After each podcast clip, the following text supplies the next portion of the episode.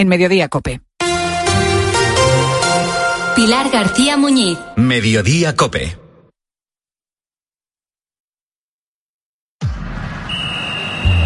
Deportes, deportes, deportes. Cope Bilbao. Estar informado.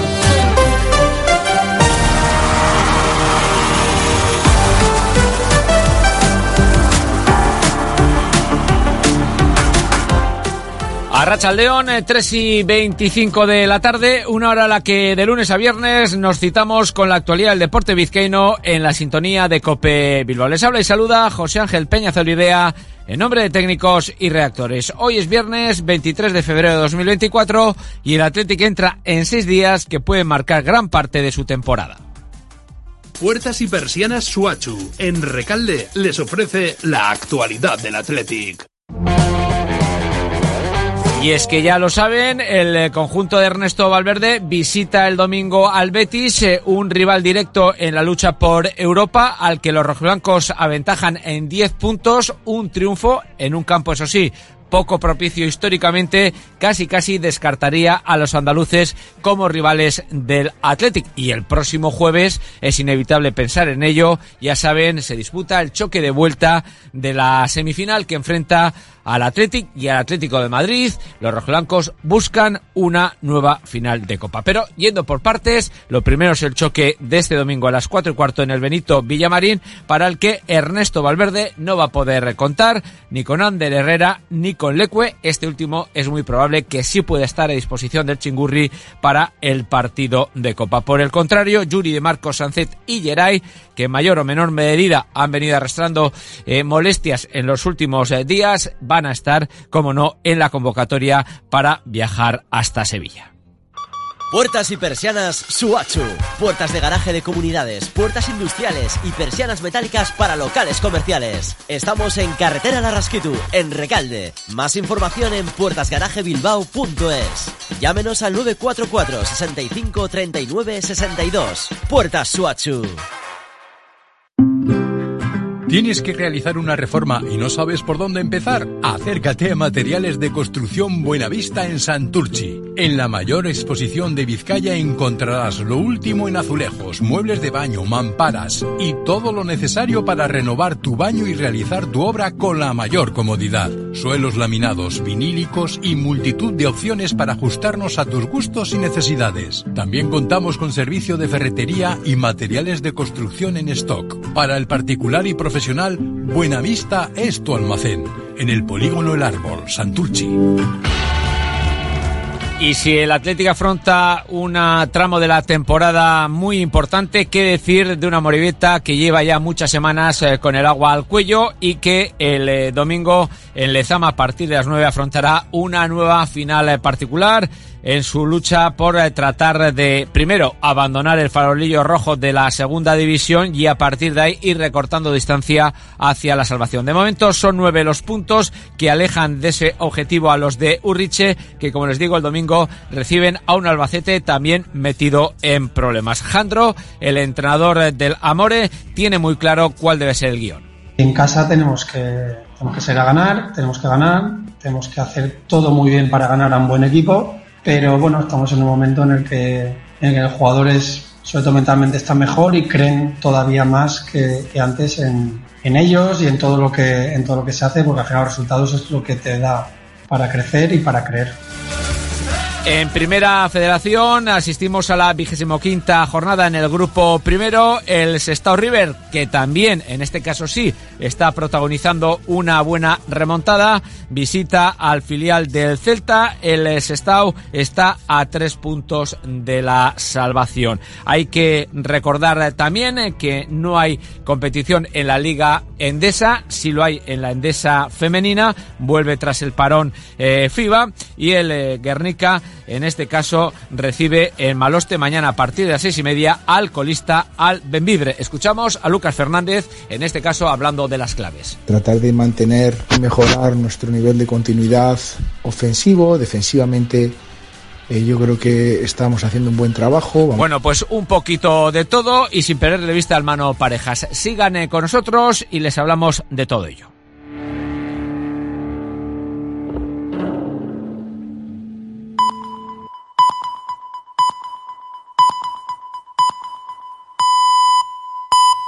Son las tres y media, las dos y media en Canarias. Pilar García Muñiz. Mediodía Cope. Estar informado.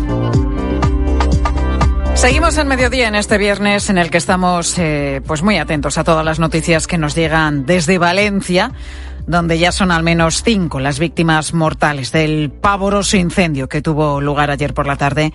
Este mediodía, después de estar durante horas y horas refrescando el edificio, los bomberos y la policía científica conseguían ya acceder al interior del inmueble y allí, allí continúan trabajando y allí está también nuestro compañero Santi Pacheco.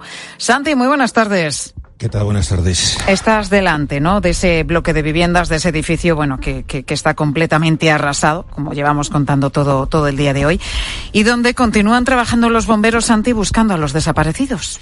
Sí, precisamente esa sería la última hora que los bomberos acompañados de la policía científica están pues eh, dentro del edificio están inspeccionando completamente y concienciadamente este complejo residencial que recordemos está compuesto de dos edificios completamente como apuntabas calcinados. Se busca a los entre 9 y 13 desaparecidos, esa es la horquilla que esta mañana nos ha facilitado la alcaldesa, personas que desde ayer, desde el momento del siniestro, no responden a las llamadas de los familiares y por lo tanto a los que previsiblemente pudo atrapar el fuego y el humo. Nos dicen que toda esta labor de peinar los dos inmuebles se calcula les va a ocupar alrededor de dos horas, por lo que se supone que a eso de las cuatro podríamos ya tener noticias oficiales al respecto. Es cuando esté previsto que acabe ese, esa revisión que están realizando. De o momento, sea, en, en media hora habrían terminado ya la revisión de los dos eh, bloques. Sí, porque nos han dicho que más o menos uh -huh. eh, la complicación de la revisión les hace tardar unas dos horas, pero claro, lo han empezado hace ya hora y media, con lo cual calculamos que ¿Qué esa hora a las sería? cuatro si se cumplen los pronósticos, porque luego hay que entrar y ver lo que te encuentras y cómo te puedes mover. Bueno, la verdad Decía que, que- sí, sí, sí, dinos, Santi. No, no, no, que de momento ya este mediodía pues han aparecido otros dos fallecidos. Se trata de un matrimonio mayor que se suman a la familia de cuatro miembros, que es la que fue localizada anoche con un dron de los bomberos. Esas serían las cifras más actualizadas. O sea, la cifra actualizada, la que te han dado a ti, serían por tanto seis fallecidos, porque nosotros la última que tenemos es de al menos cinco, cifra oficial. Si es verdad que hay fuentes que van elevando esa cifra a seis personas, pero de momento la oficial que barajamos es de cinco fallecidos. Pues aquí yo he oído las dos cosas. Eh, toda la mañana estamos manejando que efectivamente eh, a las cuatro de que venimos contando Sí. desde ayer entrada a la noche eh, habría que sumar dos más, un matrimonio mayor y por desgracia mucho nos tememos que a partir de las cuatro, Ya. cuatro y algo, cuando nos cuenten cosas, pues esa cifra se va a elevar evidentemente. Pues sí, porque como decíamos, la horquilla de desaparecidos, como destacabas, es entre 9 y 13 personas a las que se estaría buscando. Son esas personas a las que han echado de menos sus familias y que, como decías, pues no han cogido el teléfono. Vivían en esos inmuebles y no han cogido el teléfono en las últimas horas. La verdad que es una situación eh, durísima para todos, para los vecinos, para las familias, también para los bomberos, ¿eh? que tienen que estar exhaustos, están haciendo un trabajo inmenso, asegurando además ese edificio, buscando indicios también para tratar de aclarar cuál fue el origen del fuego, porque no se sabe, Santi. Si no se sabe, sabemos cuál es la planta donde se originó y que muy rápidamente, excesivamente rápido, como nunca antes lo habíamos visto, pues ha calcinado pues todo el complejo. Eh, Pilar, yo estoy enfrente y no queda Ajá. ni un solo trocito de vivienda y son 138 viviendas, ni un trocito ha quedado medianamente normal. Está absolutamente calcinado. Efectivamente, lo primero va a ser encontrar a los desaparecidos y luego ya con más tranquilidad seguro también se busca cuál es la causa, el foco de esas llamas. La verdad es que están trabajando, como decías, a destajo. Como nos tienes acostumbrados, por otra parte, lo dan absolutamente todo, no regatean nada, se juegan su vida para salvar las nuestras y la verdad es que la mejor muestra de, de, de ello, de, de que lo hacen así, es que de los 15 heridos que ha tenido este siniestro, siete de ellos pues fueron, estuvieron más grave hasta el punto de precisar tener que pasar la noche en el hospital. Bueno, pues de esos siete que han dormido en un hospital, seis eran bomberos. Ya la cifra lo dice todo. Por cierto, hablando de, del parte sanitario, este mediodía, cinco altas hospitalarias, por lo cual, por lo cual ahora mismo lo que quedarían serían dos bomberos ingresados. Pero es que además, lo dicho, trabajan sin descanso. La tarde de ayer fue, te lo puedes imaginar, intensa, dramática. La noche, larguísima. Y aquí siguen hasta ahora, ¿eh? dando el callo sin desfallecer. No es de extrañar que ya en varias ocasiones, desde ayer, pues hayan recibido ovaciones por parte de los vecinos que están apostados en los balcones de los edificios colindantes. Bueno, fue muy emocionante, ¿no? Es en el momento en el que consiguen rescatar a esa pareja que pasó pues algo más de dos horas en un balcón sin saber si las llamas iban a, alcanzarlos los bomberos eh, después de estar ahí refrescando toda esa zona consiguió rescatar a la pareja y cuando bajaron, cuando estaban ya en tierra firme, pues el aplauso, ¿no? Que recibieron los bomberos fue la verdad que muy, muy emocionante porque ellos no lo podemos olvidar, también se la están jugando. Santi, te dejamos ahí cualquier novedad porque vemos que, bueno, pues que están trabajando y que hay baile también todavía con las cifras. Es normal, es normal. Pues cualquier novedad, ya sabes, nos pides paso y volvemos contigo. Fenomenal, Pilar. Gracias, Santi. Ay, ¿cómo te puede cambiar la vida eh? en menos eh, de una hora? ¿Cómo en ese tiempo todo lo que tienes, lo que tanto te ha costado conseguir, queda hecho añicos, porque del incendio de Valencia, como nos contaba Santi, pues es que no queda ahora mismo absolutamente nada, ni un recuerdo de lo que pudieran guardar los dueños de, de todas esas viviendas. Es muy duro porque se han quedado con lo puesto, pero viendo lo agresivo y voraz que fue el fuego, quienes lo pueden contar, que son muchos de esos vecinos, se tienen que sentir muy, muy afortunados porque esta tragedia, que lo es, podría haber sido todavía peor. Raimundo, muy buenas tardes. Tú eres precisamente uno de los vecinos de ese edificio de Valencia. ¿Cómo te encuentras? Pues mira, imagínate, después de la catástrofe que ha pasado, pues bastante mal, porque ya te digo, estamos con lo opuesto. Nos ha tocado irnos de, de casa con lo opuesto. ¿Cómo saliste de, de tu casa? ¿Cómo te enteraste del fuego? Pues nada, escuché que los coches estaban pitando y nada, abrí la cortina y vi que había mucho humo y eso, y enseguida vi el fuego en el balcón y ya se me, se me estaba metiendo el humo por casa y ya las luces no iban, entonces nada, lo que lo que me dio tiempo fue coger, vestirme, irme y coger a mi mujer y mi hijo y irnos. ¿Estabais los tres en casa? Sí, ¿Erais consciente de lo que estaba pasando en ese momento? ¿Salisteis por la emergencia, por, por los pitidos que escuchabas? ¿Pero erais conscientes de, de, de la magnitud del fuego que, que, No. que comenzaba? Yo me asomé al balcón, de hecho salí al balcón y vi cómo estaban cayendo planchas de, de la, de la al suelo de la rotonda y ahí es cuando dije aquí hay algo que no, no va bien, ¿sabes? Y cogimos y nos fuimos. ¿Estáis todos bien? ¿Tú, tu mujer, tu hijo? Sí, estamos todos, estamos los tres bien. Me imagino que salisteis corriendo por las escaleras, ¿no? Sí, claro, las escaleras ya estaba todo lleno de humo y eso, y menos mal, gracias a Dios, porque los bomberos no nos dejaban salir, nos decían que, nos, que, que lo más lo más seguro era quedarse eh, en la habitación, que pusiéramos un trapo debajo de la puerta y que nos quedáramos ahí. O sea Y- que, que vosotros cuando salisteis de vuestra casa ya estaban ahí los bomberos, es decir, el fuego llevaba ya un buen rato. No, sí, sí, no, no, a nosotros no nos avisó nadie. Eh, yo cuando salí al rellano estaba ya la manguera de arriba abajo echada, los bomberos ahí, nadie, no tocaron la puerta. Nosotros, habían vecinos gritando y no sabíamos nada. Y nada, y luego bajamos al portal y ya estaba el fuego en el portal y estábamos todos ahí con el humo y al final pudimos salir corriendo. Y, y las cosas volando por ahí, dije, mira, o sea, yo aquí no me quedo. Y cogimos y nos salimos corriendo y, y ya nos fuimos a, nos pusimos a salvo. ¿Dónde habéis pasado la noche, Raimundo? Pues en casa de, de, los padres de mi mujer, de mis suegros, eh, hemos dormido allí. Y nada, y ahora pues a ver qué pasa, porque ahora mismo no tenemos nada, no tenemos dónde dormir, solo simple, ahí en casa de mis suegros y ya está, no tenemos nada. Por no tener, no tenéis pequeño. ni el DNI, No, porque creo que lo nada. sacando ahora mismo, ¿no? Sí, correcto, ahora mismo acabo de salir de la comisaría, que por cierto me han, me han, me han, me han colado y, y se, han, se han- portado muy bien conmigo y me han hecho el DNI en el momento. Por lo menos tener la, la documentación. Claro, es que ¿Qué, no más os-. ¿Qué más ayudas os han dicho que, que vais a recibir? Ayudas inmediatas, porque como estás contando es que os habéis quedado con lo puesto. Con lo puesto, sí. Nos están dando, hay mucha gente que está viniendo y nos está dando ropa, alimentos, en fin, todo. Pero ahora mismo estamos un poco que no sabemos, no sabemos nada. O sea, Me de que imagino que, que bueno es estar, eh, es normal estar así en shock, ¿no? Eh, Sí, sobrepasados por, por todo lo, lo sucedido, eh, por todo lo que se ha quedado en esa casa, esa casa que con Claro, es tanto que- esfuerzo eh, Sí. habíais conseguido, pero, pero lo importante, Raimundo, es que habéis salvado la vida. Sois conscientes de ello.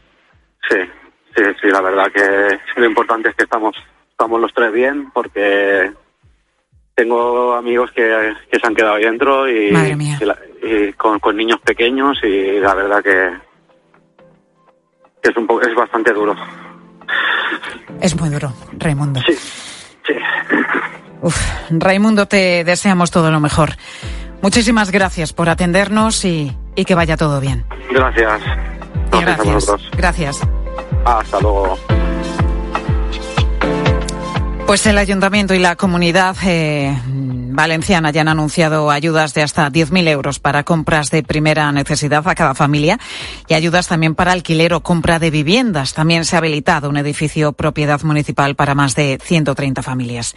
Pero la solidaridad lleva desde ayer extendiéndose por toda la ciudad. En un local justo enfrente del edificio calcinado, los valencianos han ido llevando de manera espontánea ropa, mantas, comida también para poder entregar a los vecinos que lo han perdido todo. Se han habilitado también hoteles y otros espacios para acoger a los afectados a los que también se está dando apoyo psicosocial. Vicente Calatrava es el responsable de emergencias de Cruz Roja en la provincia de Valencia. Vicente, buenas tardes. Hola, buenas tardes. Qué duro lo que están pasando, Vicente, todas estas familias. Pues, Cuéntanos cómo sí, se sí, encuentran. Pues bueno, estamos cerca de estas familias, de estas personas, acompañándoles en, en lo que necesitan. Pues están cansados, están abatidos, eh, están mal, claro, no pueden estar de otra forma.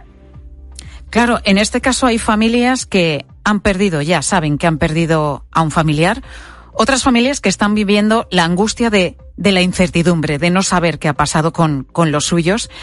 Y en todos los casos, además, lo han perdido todo, han perdido eh, su casa y todos sus recuerdos.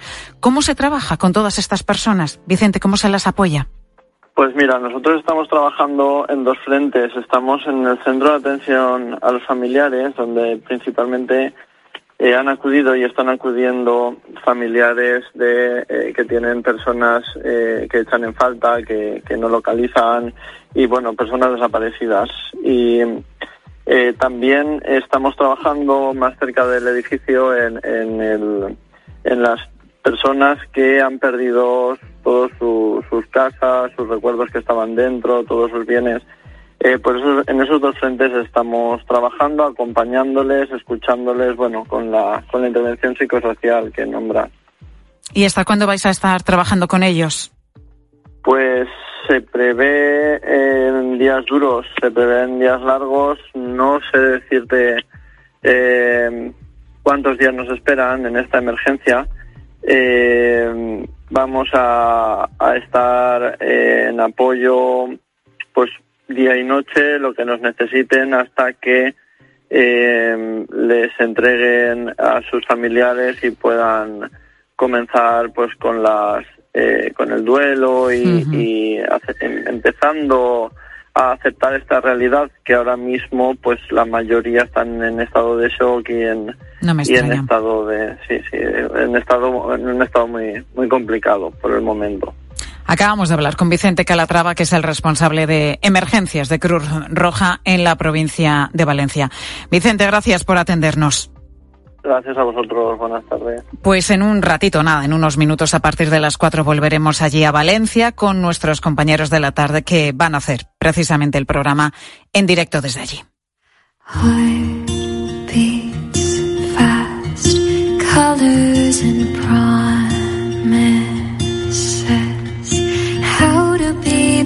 Y esta madrugada se van a cumplir ya dos años del inicio de la invasión rusa de Ucrania. Rusia que pensaba que iba a ser un paseo triunfal, pero esta guerra pues ha llegado hasta día de hoy, dos años, ¿eh? Ahora mismo la situación está enquistada y ninguno de los dos bandos está cerca de ganar esta guerra.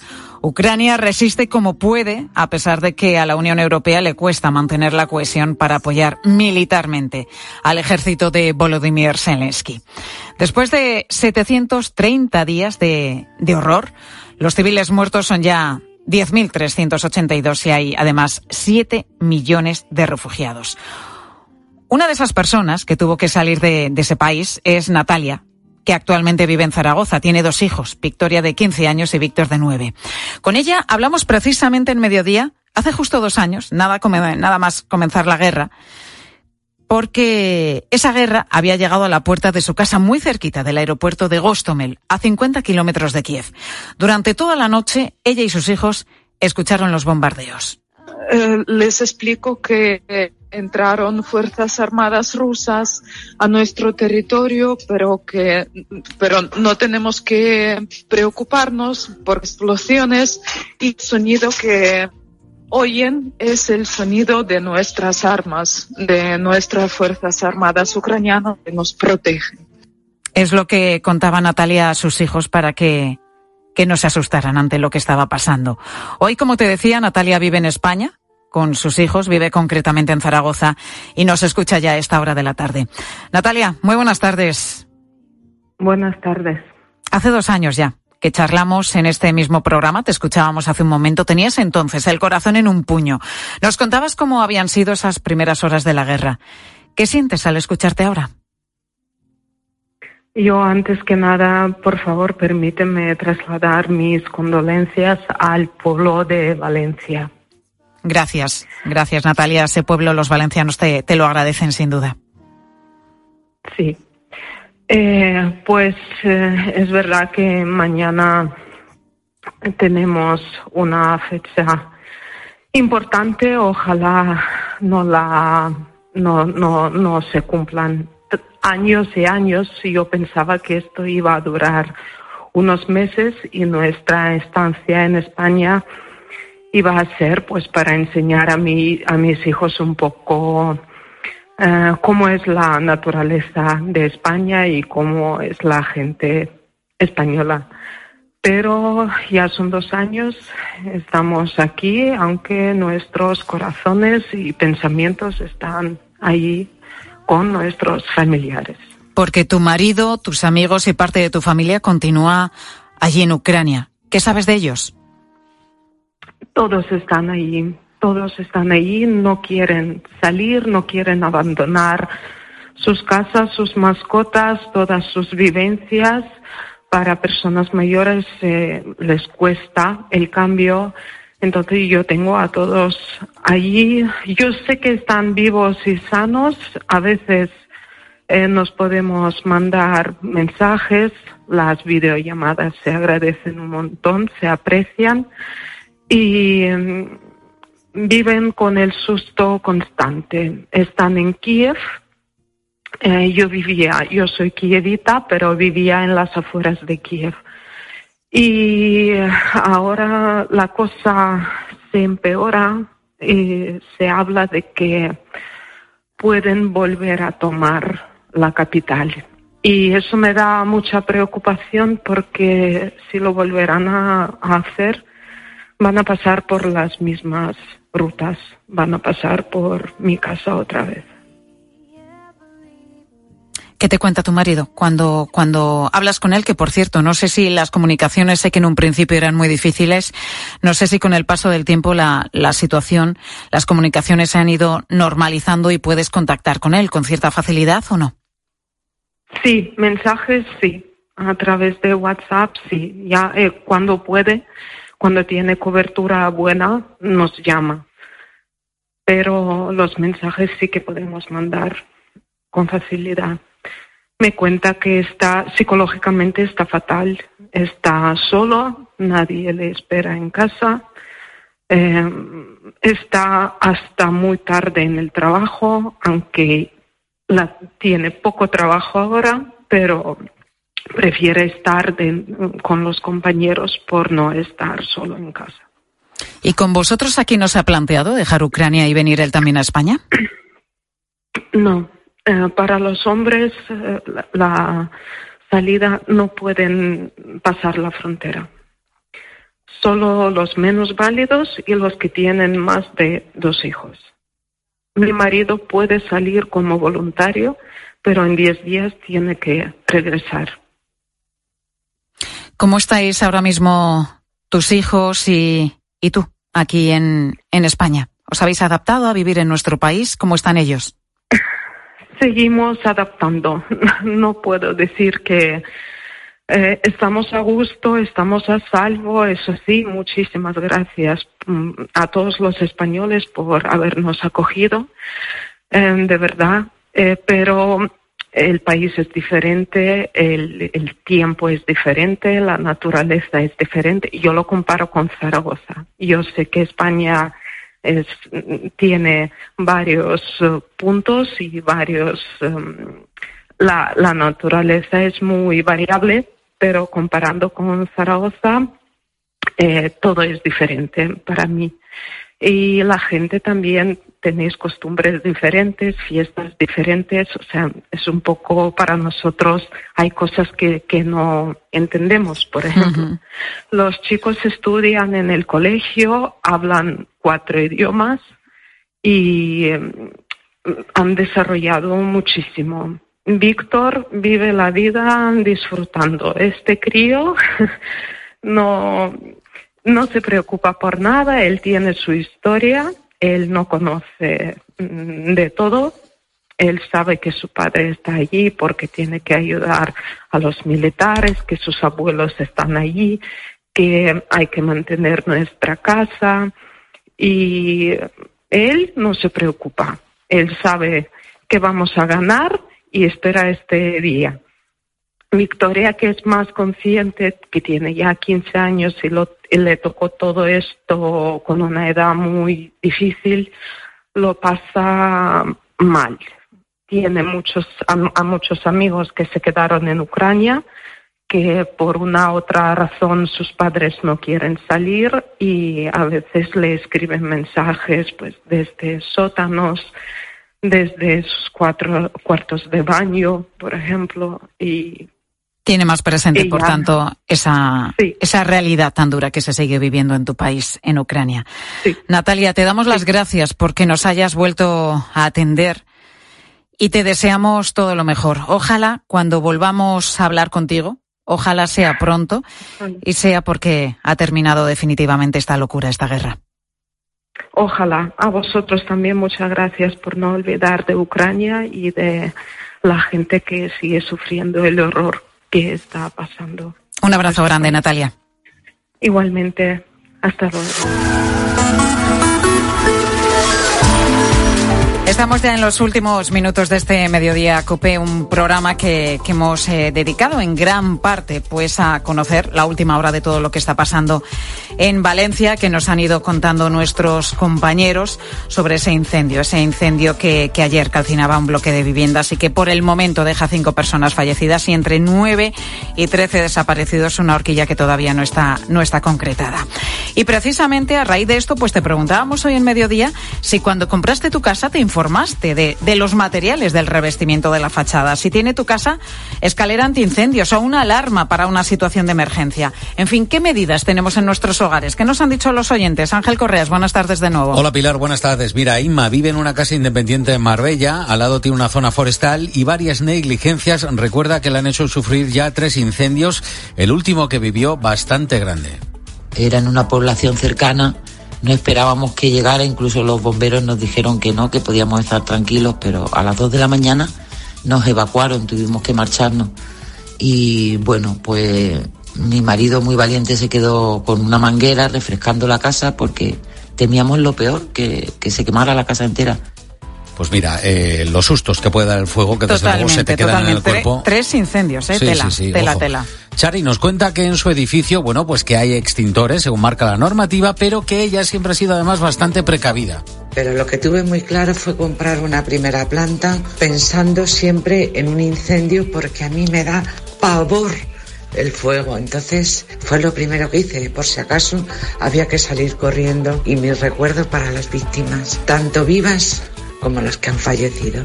Gracias, Chari. Fíjate lo que cuenta, que a ella le da pavor el fuego y por eso se ha comprado una primera planta, pero lo normal es que nos preocupamos muchas veces de, Sí. del contenido, pero no del continente. Es decir, nos fijamos que Claro. la casa sea de nuestro gusto, que la distribución sea de nuestro gusto, que tenga los metros cuadrados que más o menos nos podemos permitir, pero sin embargo, pues a veces no miramos eh, el revestimiento, algo tan sencillo como eso, pero yo creo que la, la cosa va a cambiar a partir Nunca de lo de hoy. lo peor. A partir de lo de ayer, seguramente ese incendio va a marcar un antes y un después en, en nuestra normativa también. Gracias, Correas. Hasta ahora. Vamos con Pilar Cisneros, que precisamente está allí en la ciudad de Valencia. Pilar, compañera, cuéntanos.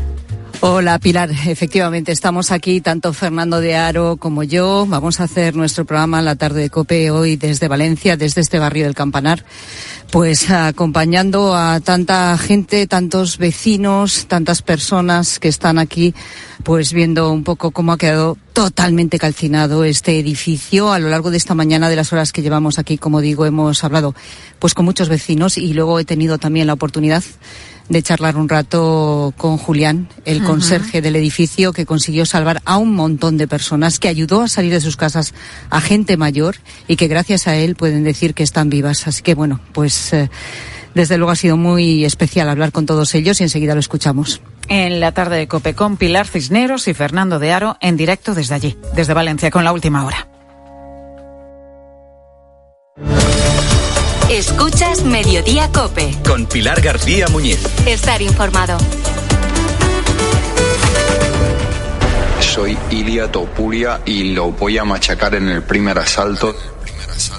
Es el hombre del momento. La derrota no está en mi vocabulario. Y ha hecho historia.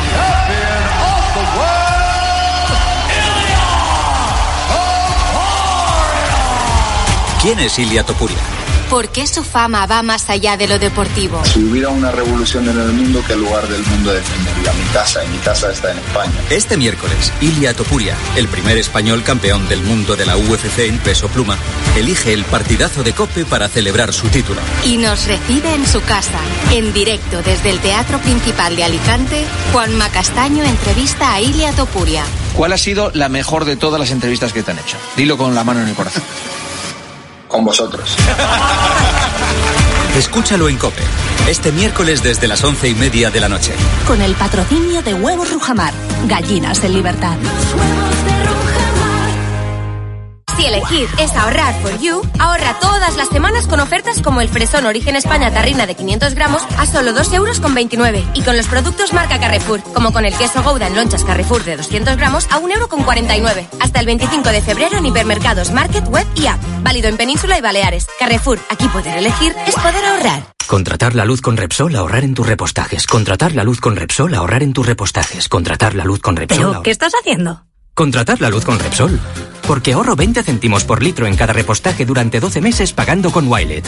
Contrata la luz con Repsol en el 950 52 50 o en Repsol.es y enciende tu ahorro.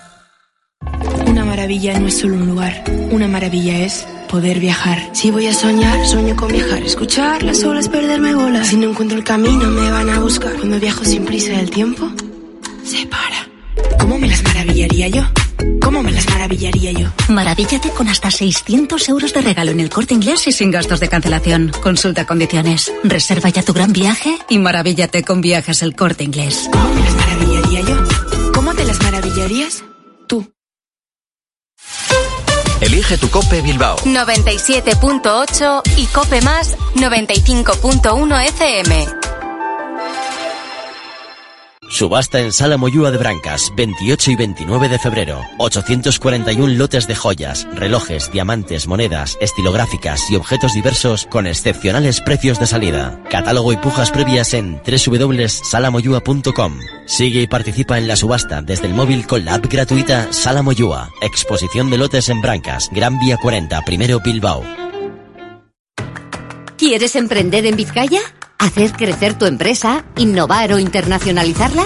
La Diputación Foral de Vizcaya te ofrece más de 28 millones de euros en ayudas para empresas y personas emprendedoras. Encuentra la tuya en vizcaya.eus. Diputación Foral de Vizcaya, Vizcaya de Nonzat. ¿Híbrido o híbrido enchufable? Menudo dilema. En Formintegui te lo ponemos fácil. Tú eliges la tecnología y nosotros te damos un super descuento. Ahora tienes un Ford Kuga híbrido o híbrido enchufable con un 28% de descuento y entrega inmediata. Formintegui, en Leioa, Vizcaya, tu concesionario de confianza desde 1977. Por algo será. Yerma vuelve por última vez a Sala BBK Bilbao del 1 al 10 de marzo. La obra ganadora del premio Max 2023 a mejor versión teatral regresa al espacio para el que fue concebida. Funciones en castellano, en euskera y adaptadas para personas con discapacidad visual. Yerma, de María Goirizelaya y con Anne Picaza, Aitor Borovia, Loli Astoreca, Unai Izquierdo y Leire Orbe. Últimas cinco funciones en Bilbao en marzo. Entradas en taquilla y en la web de Sala BBK. Escuchas Cope. Disfruta del mejor entretenimiento y sigue la actualidad en cope.es, TDT, Onda Media, FM y en tu móvil.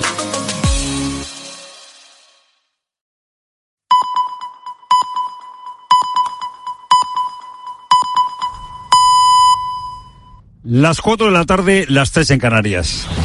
Con Pilar Cisneros y Fernando de Aro, la última hora en la tarde. Cope, estar informado.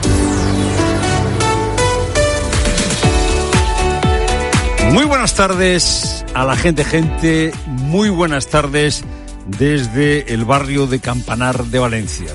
Los de la tarde estamos en Valencia, Pilar Cisneros y yo, delante de los dos edificios incendiados, de lo que queda de ellos. Yo en la zona sur, Pilar en la zona norte. ¿Qué veo? Veo los restos de un infierno. Estoy a unos 75 metros de los dos edificios quemados. Me separa de ellos una cinta de seguridad, la policía no nos deja acercarnos más y delante tengo un edificio absolutamente calcinado. Eh, hay algunas zonas donde las paredes están absolutamente derretidas y solo quedan los muros de carga. También huelo, huelo a quemado, huelo a plástico quemado. En la zona eh, por la que yo estoy no hay restos de la fachada, pero en la zona que está Pilar Cisneros sí hay restos eh, de la fachada que ha ido llevando el viento. Un auténtico infierno es el que se vivió en este edificio. Hay de momento cuatro, cinco muertos, catorce desaparecidos y hace muy poquito, hace muy poquito, eh, con la ayuda de efectivos de eh, la unidad militar de emergencia, la policía científica ha accedido a las primeras plantas, también los bomberos, y eh, el ejército, la UME, que está también por aquí, está prestando sus drones para que se pueda ir entrando en diferentes plantas del edificio un auténtico infierno que desata muchas preguntas, un auténtico infierno que ha sido la ocasión para que muchos héroes hayan evitado que la tragedia sea mayor. Acabo de hablar con algunos de los vecinos que han perdido sus casas y me preguntaban qué hubiera sucedido si este incendio se produce por la noche. Preguntas. ¿Por qué ardió tan rápido el edificio? ¿Qué tiene que ver la cobertura de plástico. ¿Se habían tomado las suficientes medidas de seguridad? Pero hay una pregunta todavía más seria. La acabo de escuchar a dos vecinos que se han quedado sin casa y que estaban comiendo. ¿Por qué nos ha pasado esto? Hay veces que la fatalidad te golpea, eh, decía el vecino, el tsunami, el terremoto. ¿Por qué? ¿Por qué hay que sufrir el zarpazo, en este caso de un incendio, en otro caso, pues eh, las tragedias son de mucha, de mucha variedad. ¿Por qué el mal? ¿Por qué este golpe? ¿Por qué cinco personas muertas? Preguntas delante de este edificio eh, quemado, delante de esta estructura. En algunos, en algunos sitios solo quedan los muros de carga. Heroísmo. Heroísmo, por ejemplo, del conserje de Julián, que fue avisando uno por uno a los vecinos para que salieran cuanto antes de la casa. ¿A dónde subiste cuando viste que había...? Vi la planta 7 porque por los halógenos salía humo, pero luego era justo en el A8. Y entonces ya me dediqué a bajar gente para abajo y los bomberos vinieron enseguida, que se le llamó, vinieron enseguida. Pero fue todo muy rápido, el fuego corrió mucho, mucho, mucho corrió. Enseguida escucharemos con más detalle a Julián, al que ha entrevistado Pi Cisneros. Heroísmo de los bomberos heridos. Acabo de ver a un bombero salir del edificio agotado bebiendo un trago de agua. Heroísmo de muchos valencianos que se han acercado y se siguen acercando a estas inmediaciones eh, trayendo eh, ropa, trayendo mantas. Hay que tener en cuenta que eh, los que estaban en el edificio lo han perdido todo. Hay uno que me ha dicho, mira, llevo desde ayer sin poder cambiarme de ropa. Y estos afectados, estos vecinos, también me decían hace unos minutos, os iréis los periodistas, os contaremos la tragedia y nos olvidaréis. Y nosotros tenemos que pagar una hipoteca y tenemos que hacer frente a los gastos. Vamos a contarte desde aquí, desde Valencia, delante de este edificio donde ahora mismo veo que están saliendo un par de, bomberos con mascarillas. Te vamos a ir contando lo que sucede, pero no es lo único esta tarde. Hay una conversación entre los empresarios implicados en la trama de la comisión de, de las comisiones de la compra de mascarillas que ha salpicado a Coldo García, que según esa conversación es probable, si uno atiende a la conversación, a la escucha, a la grabación, si uno la escucha, eh, parece, parece que Ábalos estaba al tanto. Por eso sus compañeros de partido, sus eh, antiguos compañeros de gobierno, le piden que se vaya. Yo sé lo que yo haría. No, no puedo decir lo no, que no, el señor Ábalos quiere hacer o va a dejar de hacer. Usted sabe lo que yo haría. Bueno, pues esa es la eh, ministra Montero pidiendo a Ábalos que abandone su escaño. Suponemos también que abandone su partido. Seguramente es tarde para poner un, cordón de seguridad ante eh, la corrupción. Es lo primero, no lo único en Valencia. Muy buenas tardes, eh, Pilar Cineros. Buenas tardes, Fernando. Como bien dices, aquí estamos los de la tarde. Yo estoy en la parte del edificio quemado, calcinado, que da a la avenida de Maestro Rodrigo. Es, digamos, la zona norte de este edificio y efectivamente, como tú bien dices, lo que vemos es un edificio doble de 14 y 10 plantas totalmente calcinado. Y recordamos ese último balance, cinco muertos confirmados, más de una decena de desaparecidos. Eh, son los últimos datos que tenemos de esta tragedia del edificio calcenado en esta ciudad, en Valencia. Los bomberos siguen a esta hora trabajando en el interior del edificio tratando de localizar a los desaparecidos. Pero este fin de semana estamos pendientes también de otras noticias y es que llega el invierno a nuestro país. La borrasca Luis nos va a dejar unos días de lluvias en el norte y fuertes vientos en algunos puntos de Andalucía y Galicia. Ninguna capital de provincia va a superar los 20 grados y en el interior apenas se van a alcanzar los 10. Especial atención en A Coruña, donde desde, desde las 2 de la tarde se mantiene activado el aviso rojo por temporal costero, no el lavao. El mar de la playa del Orzán está blanco de espuma, las olas impresionantes rompen con mucha fuerza. El panorama se ve tan bonito como peligroso y por momentos se hace difícil caminar por el viento, rachas fuertes y lluvia que no hacen buena idea caminar fuera de los soportales. Lo sabe bien Fátima, que trabaja en el paseo marítimo. Pues llevo un chubasquero de ciclista, amarillo fosforito, que va con capucha medio transparente, que te permite ver y vas tapadito y te engancha en las piernas para que no se levante con el viento. Gerardo es asturiano, está acostumbrado al cielo gris, pero no tanto al viento que complica el paseo con su perro. Bueno, se lo lleva el viento, si me descuido, así que así, así. Las playas están cerradas en La Coruña, lo más probable es que se corte el paseo peatonal y al tráfico con la pleamar en unos minutos. Y docenas de tractores pasean por las calles de París. Los agricultores vuelven a protestar para exigir más ayudas, solo tres semanas después de las que llevaron a cabo por otros puntos del país. Corresponsal en Francia, en París, Asunción Serena. Los agricultores han entrado hoy en París con sus tractores fuertemente escoltados y entre los saludos y aplausos de los viandantes y esperan llegar esta noche a las puertas del lugar donde mañana comienza el Salón de la Agricultura, que este año se celebra en plena crisis.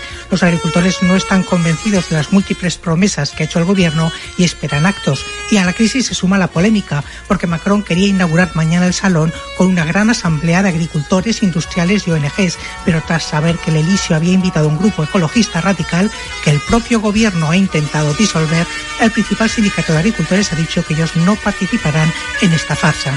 El Elisio ha echado marcha atrás, pero el mal está hecho y se teme que mañana pueda haber desbordamientos. Y mañana sábado se cumplen dos años de la invasión rusa de Ucrania, el mayor conflicto armado en suelo europeo desde la Segunda Guerra Mundial. Lo peor es que la situación sigue enquistada ahora mismo y ni Ucrania ni Rusia tienen los recursos necesarios para ganar la guerra e imponer su voluntad. Manuel Ángel Gómez. El ejército ucraniano deberá dedicarse a lo largo de este año a defender el territorio que tiene bajo su control. No tendrá muchas opciones en los próximos meses de recuperar territorio ocupado por las tropas rusas, asegura a COPE Mikola Bielieskov, analista del Instituto de Estudios Estratégicos de Ucrania. Además, Ucrania debe llevar la guerra lo máximo posible a Rusia, atacar más objetivos en suelo ruso, porque en caso contrario, las opciones de victoria de Kiev serán pocas. Bielieskov reconoce que la contraofensiva ucraniana lanzada en junio consiguió escasos resultados. Y admite que Rusia tiene la iniciativa, pero cree que ni Rusia ni Ucrania disponen de los recursos necesarios para ganar la guerra. Y en los deportes, el Real Madrid confirma la lesión de José Lu Ignacio Arzuaga. Las pruebas han confirmado que tienen un edema óseo en el tobillo derecho. José Lu estará de dos a tres semanas de baja. Por otro lado, Rudiger ya se ejercita junto a sus compañeros y Bellingham empieza a hacerlo en solitario. Seguimos con fútbol. Hoy arranca a las nueve, la vigésimo sexta jornada de primera con un Real Sociedad Villarreal. El fin de semana estará marcado por el incendio de un edificio en Valencia. El Granada Valencia y el Levante Andorra se han aplazado tras la petición de los equipos valencianos. Se guardará un minuto de silencio en todos los estadios en honor a las víctimas. A las 9 de la noche también se disputarán las semifinales de la Nations League femenina. España se juega un puesto en la final y el pase directo a los Juegos Olímpicos de París 2024 contra Países Bajos. Y en motor finalizan hoy los test de pretemporada en Sakir y Fernando, Fernando Alonso ha hecho esta curiosa reflexión. Uh, Pienso que hay 19 pilotos ahora mismo en el paddock que creen que no ganarán este mundial. Pasa así en el 99% de tu carrera. Es un deporte brutal en este aspecto. Por ahora Alonso es tercero y Sainz quinto, el más rápido Leclerc y Verstappen segundo. El mundial arrancará el 2 de marzo en Bahrein. Tiempo ya para la información de tu COPE más cercana. Pilar Cisneros y Fernando de Aro. La tarde. Cope Euskadi. ¿Qué tal? Muy buenas tardes. La borrasca Luis sigue avanzando en Euskadi y lo peor está por llegar. Se esperan tormentas a partir de esta tarde cuando cambie el viento al noroeste y lleguen más precipitaciones. A esta hora Euskadi mantiene la alerta naranja por olas que podrían superar los 8 metros en la costa. En consecuencia, el Paseo Nuevo de San Sebastián permanece cerrado desde hace una hora, tanto para vehículos como para peatones. También se han cerrado el espijón de la Zurriola y el acceso al peine del viento. Un temporal que se extiende mañana, precipitaciones que llegarán en forma de nieve este sábado. Mañana se activa el aviso amarillo por nieve, nieve a 2, a 800 metros, sobre todo en el interior. Atención porque Álava activa el plan de emergencia municipal por las nevadas. Escuchas la tarde de Cope. Seguimos contándote todo lo que te interesa con Pilar Cisneros y Fernando de Aro.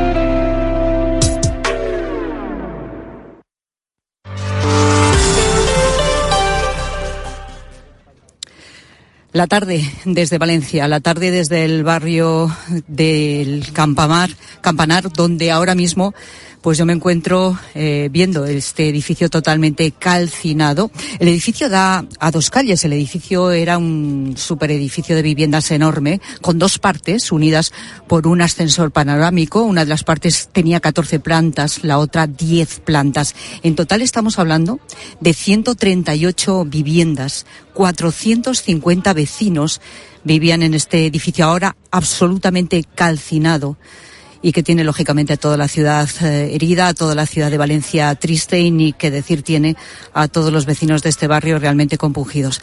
¿Qué estoy viendo en este momento?